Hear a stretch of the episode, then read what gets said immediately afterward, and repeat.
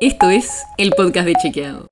Un espacio en el que de lunes a viernes vamos a compartir con vos alguno de nuestros chequeos para que sepas qué de lo que se dijo o escuchaste es verdadero o falso. También te vamos a presentar las verificaciones que hacemos de las desinformaciones que andan circulando por ahí y vamos a traerte datos y contexto para entender mejor las noticias. Soy Olivia Sor. ¿Sabías que los jefes de gabinete de ministros de la Nación tienen que ir todos los meses al Congreso a rendir cuentas? Y no es que tienen que ir porque se los pedimos nosotros, sino que está escrito en la Constitución, que es una de las obligaciones de su puesto.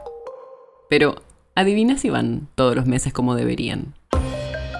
La idea detrás de esto es que el jefe de gabinete, como representante del Poder Ejecutivo, informe de la marcha del gobierno al Poder Legislativo. Y tiene que hacerlo de dos formas distintas. La primera es un informe escrito que la jefatura de gabinete entrega al Congreso donde responde a las preguntas de los diputados o senadores. Y la segunda es que todos los meses tiene que ir a la Cámara de Diputados o al Senado una vez cada uno. Y ahí tiene que dar una exposición y responder las preguntas que le hagan los legisladores en el recinto.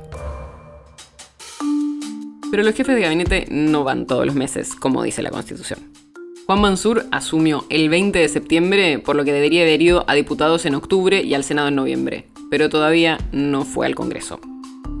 Igual no es algo exclusivo de Mansur incumplir esta regla. Es más, le preguntaron sobre este tema a María Eugenia Vidal, diputada nacional de Juntos, y escucha lo que dijo. Definitivamente el jefe de gabinete tendría que venir todos los meses. Exacto. ¿De acuerdo? Y así lo hizo Marcos Peña durante nuestro gobierno. Fue todos los meses a rendir cuentas. Pero fuimos a chequear ese dato y lo que dijo Vidal es falso.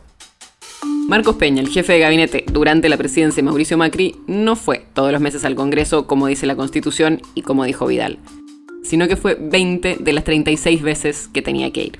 O sea, Peña no fue al Congreso casi la mitad de las veces que tenía que ir, aunque la mayoría de las veces la jefatura de gabinete sí contestó preguntas de manera escrita.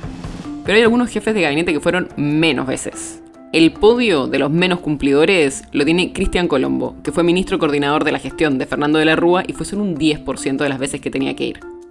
Segundo está Sergio Massa, que fue 12%, y tercero está Juana Valmedina, que fue un 17%. Y esos dos fueron jefes de gabinete de Cristina Fernández de Kirchner.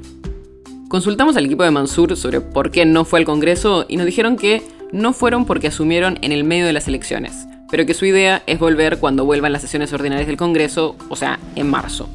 Esa excepción de que podés no ir porque hay elecciones no está en la norma, pero veremos si en marzo efectivamente el jefe de gabinete va. El podcast de Chequeado es un podcast original de Chequeado, producido en colaboración con Posta. Si tienes una idea, algún tema del que te gustaría que hablemos en un próximo episodio, escribinos a podcast.chequeado.com.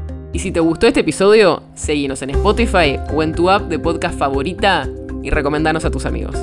Si querés más información sobre esto o sobre otros temas, entra a chequeado.com o sumate a nuestras redes. Soy Olivia Sor.